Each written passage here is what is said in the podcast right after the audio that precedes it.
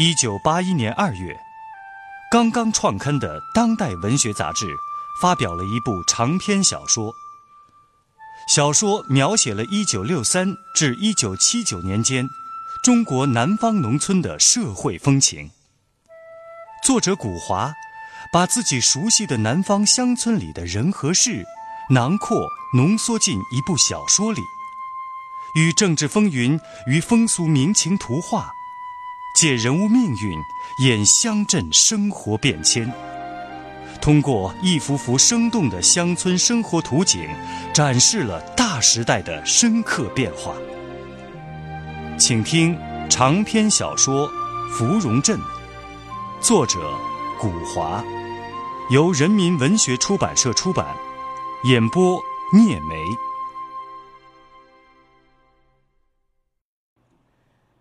李满庚把胡玉英交给他的这一千五百块钱藏在了楼上的一块老青砖缝缝里，连数都没有数一下。这事儿本来可以不让五爪蜡晓得的，可是李满庚从楼上沾了一身的灰尘下来的时候，却被五爪蜡发觉了。五爪蜡追问了他好久，他都没有开口。五爪蜡越问越疑心，他哭了，抽抽搭搭的数落着自己进这楼门七八年了，生下了四个妹娃，男人家还在防贼一样的提防着他。他哭的李满庚都心软了，觉得这女人抱怨的也是啊，既然是在一个屋里住着，就没有讲不得的事情啊。连自己的婆娘都信不过了，还去信谁呀？可是，他错了。都已经上床睡下了，当他打枕头官司似的把绝密透露给五爪蜡听的时候，五爪蜡竟然像是身上装了弹簧似的，一下子就蹦下了床。好啊，这屋里要发财倒灶了！白虎星找上门来了，没心肝的，大炮子的，我这样待你，你的魂儿还是将那妖精给射去了啊！五爪蜡嚎啕大哭起来，天晓得为什么一下子就中了魔似的撒开了泼了。李满庚也光火了。他爬起来，大声的呵斥：“好生生的，你嚎什么丧？你有屁放不得，不自重的贱娘们儿！好生还好好生生的，我都戴了绿帽子，当了乌龟婆了。看我明天不去找那个骚婊子，拼了这条性命！啊！你你到底闭不闭嘴啊？混账东西，跟你打个商量，这天就塌下来了啊！死人倒灶了，这么个闹法！”叫邻居听见了，像什么样子？你别跟我说这个，你跟我讲清楚，你和胡玉英那骚货究竟是什么关系啊？她是你老婆，还是我是你老婆呀？你们两个人眉来眼去的，翘唇翘嘴，狗公狗婆样的，我都瞎了这些年的眼睛，早都看不下去了。老子打扁你这张臭嘴巴，混账东西！我清清白白一个人，由着你来满口粪渣渣的胡天乱骂，你打，你打，你打呀！我给你生了四个女娃娃，你早就想休了我了。我不如人家新鲜白嫩了，家花美的野花香了。你打，我送给你打，你把我打死算了。你好，去找新鲜货，治新鲜神儿啊！五爪蜡一边骂，一边一头撞在李满庚的胸口上，使他身子贴到了墙上。五爪蜡的蛮力气又足，李满庚推了几下都推不开，气得浑身发颤，眼睛冒火。五爪蜡一边挤他，一边还在骂。天杀的，给爷老婆藏起赃款来了，这个家还要不要了？昨天晚上开大会，这工作组的女组长在戏台上是怎么讲的啊？你，你要把我们义乌的娘娘崽崽都拖下水，跟着你背时鬼打炮子的去做黑屋啊？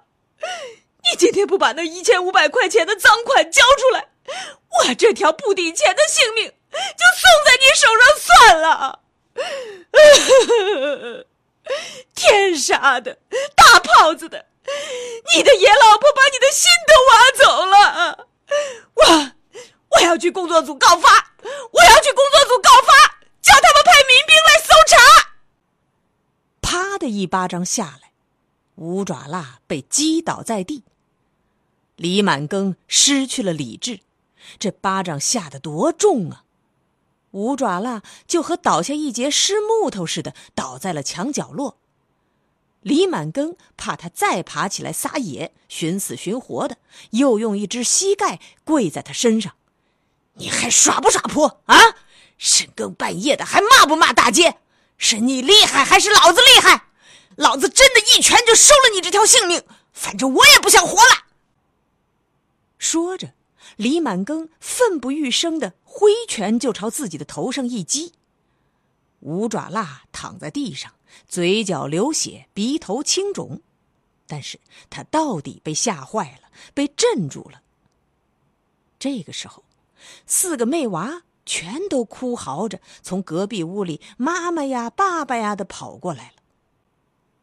娃娃们的哭叫仿佛是医治他们疯狂症的仙丹妙药。李满庚立刻放开了自己的女人，五爪蜡也立即爬了起来。慌里慌忙的乱抓了一件衣服，把身子捂住。人都是有羞耻心的，在自己的女儿面前赤身裸体，成何体统？街巷上猫嚎狗叫，四邻街坊都被惊动了，都来劝架了。他们站在屋外头，敲的敲窗子，打的打门，喊的喊支书，叫的叫嫂子。邻居们好说歹说，婆婆妈妈的劝慰了一番之后，这暴风雨总算是停歇了，过去了。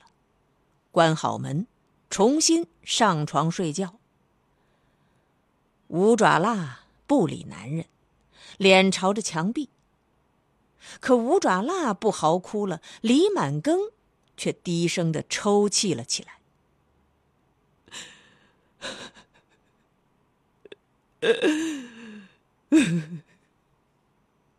老天爷呀，这日子怎么过得下去呀？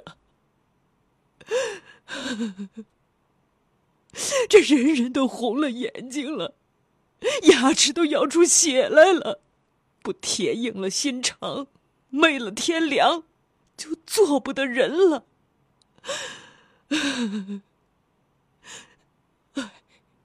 苦命的女人，我从前没有对你做过亏心事。我是凭了一个人的良心，人就是人，不是牛马畜生啊！这日后，日后连我自己都不晓得保不保得住呢。哎呀！这世上，不是你踩我，我踩你，就混不下去吗？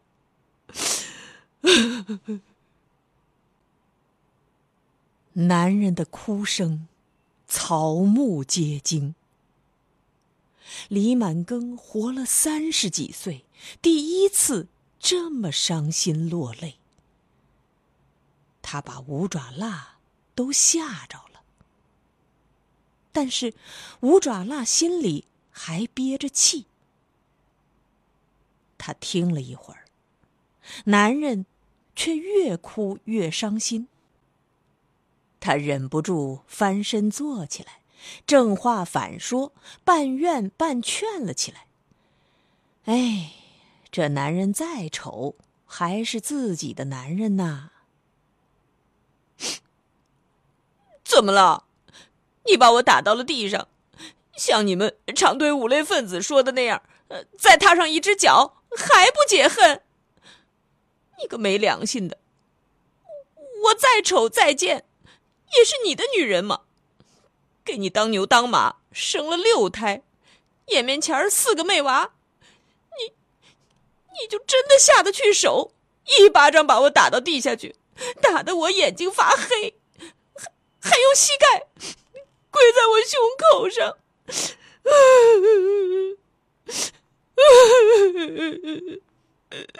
我的命好苦啊！娘啊！我好命苦啊！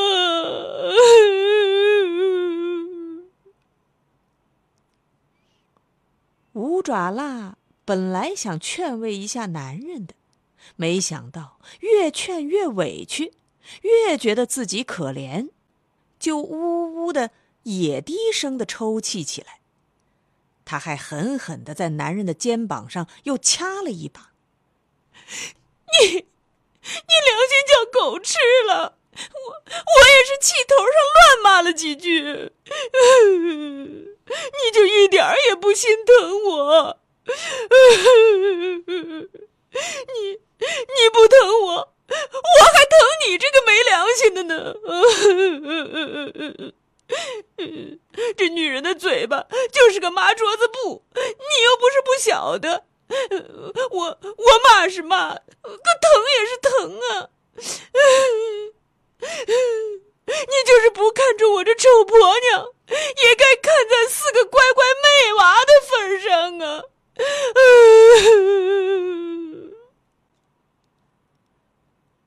李满庚的心软了，化了。他泪流满面，一把搂住了自己的女人。是的，这女人四个妹娃，这个家才是他的，他的。他八年来辛辛苦苦，跟自己的女人喜鹊做窝一样的柴柴棍棍，一根根，一支支。都是用嘴衔来的。他搂住了五爪蜡，五爪辣的心也软了，也化了。他忽然翻身坐起来，双膝跪在男人面前，把男人的双手按在自己的胸口上。满庚，满庚，你听我一句话，你，你是当支书的，你懂政策。也懂得这场运动，叫什么？你死我活。我们不能死，我们要活。这，这纸包不住火呀。那那笔款子，你收留不得。你还记得土改的时候吗？那有的人替地主老财藏了金银，被打得死去活来的，还戴上了狗腿子的帽子。你你得把他交出去，交给工作组。反正，反正要是你不交，到时候人家也会揭发的。反正，反正，反正不是我们害了他，我，我我们没有害过他，对吧？他他要怪，只有怪他自己。这这新社会要富大家富，要穷大家穷，不行私人发家的。可。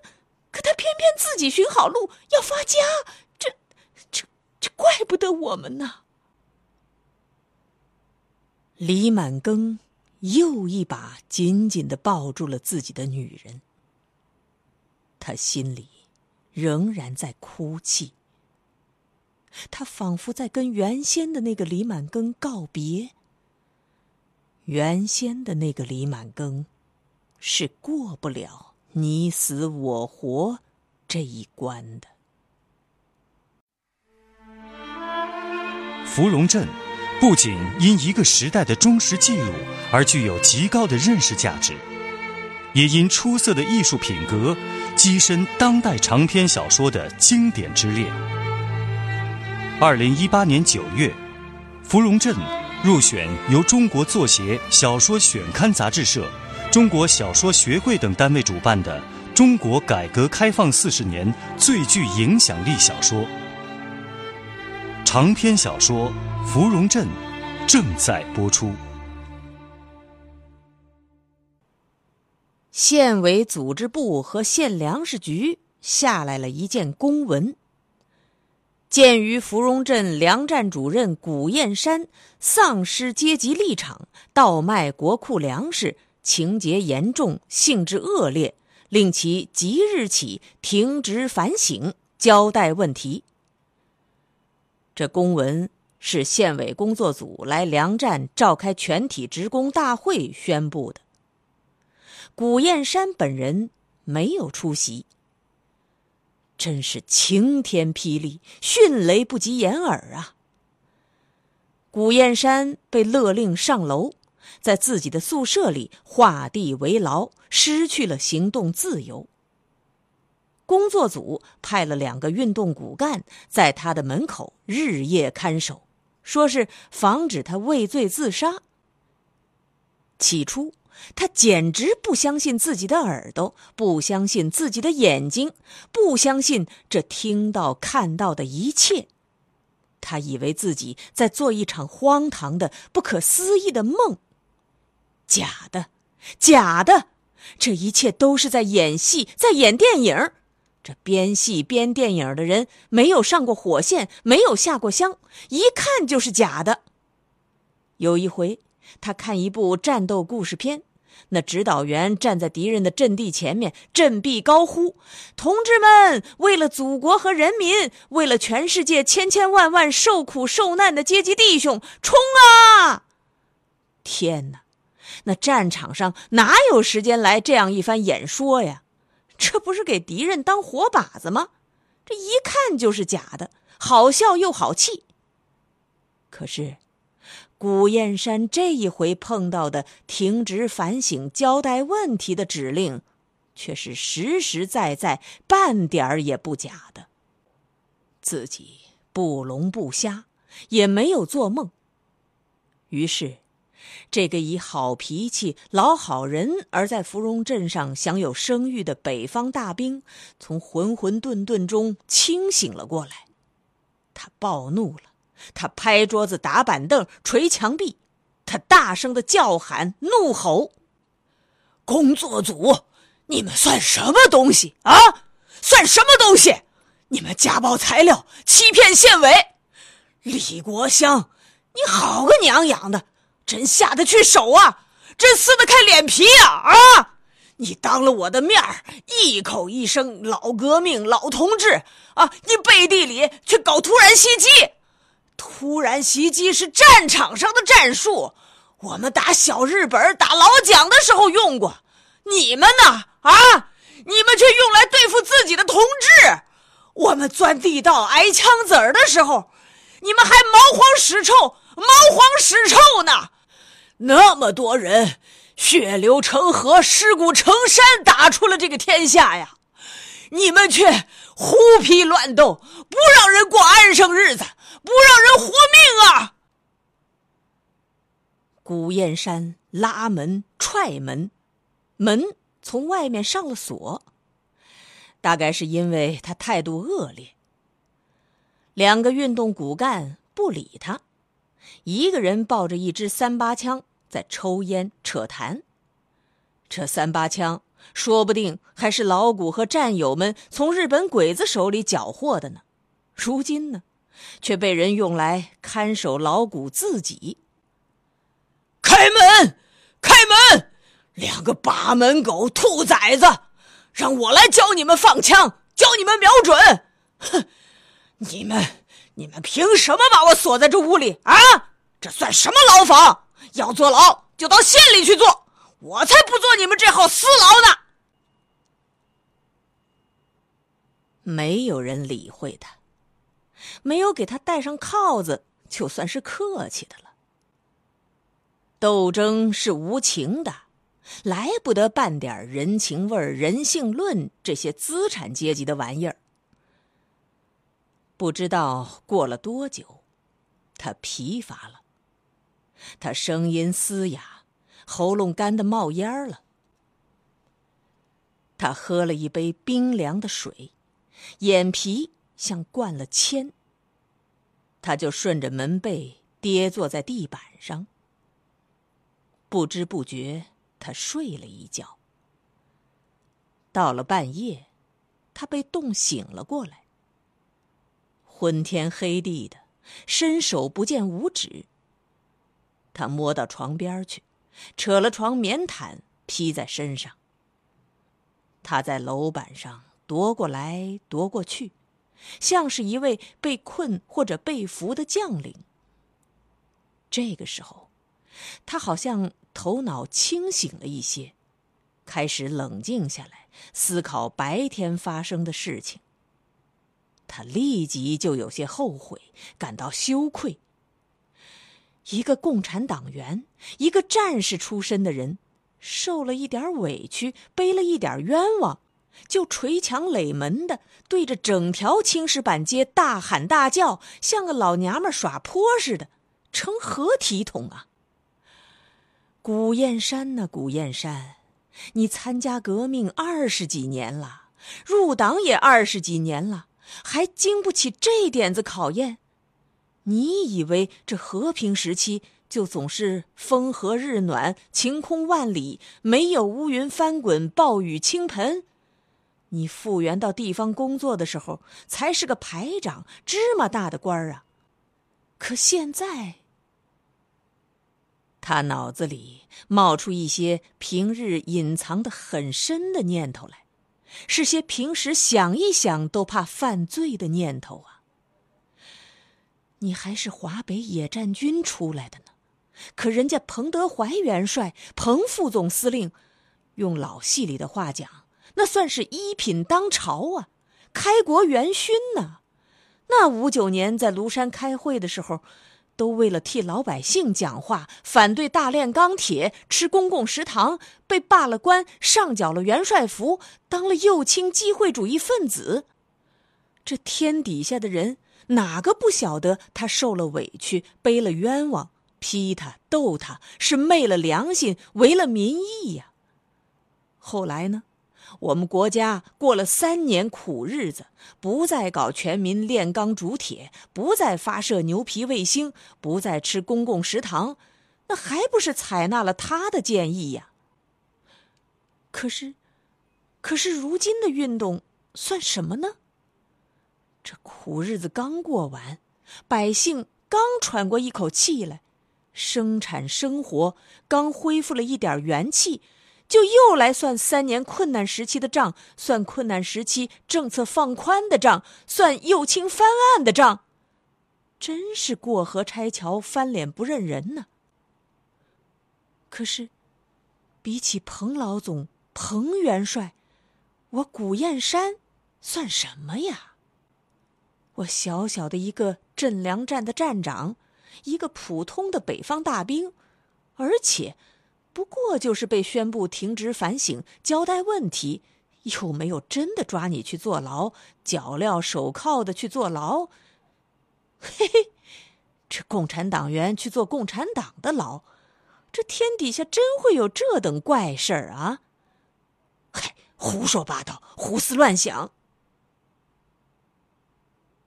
当然，古燕山也明白自己的思想。出轨了，走火了，很危险，很危险。亏得这思想是装在脑壳里，倒腾在心里。要是这思想真的是根辫子，或者长出个尾巴来，被人揪住了，那可就倒霉了，真的要去坐牢喽。您刚才听到的是长篇小说《芙蓉镇》。作者古华，由人民文学出版社出版，演播聂梅，感谢您的收听。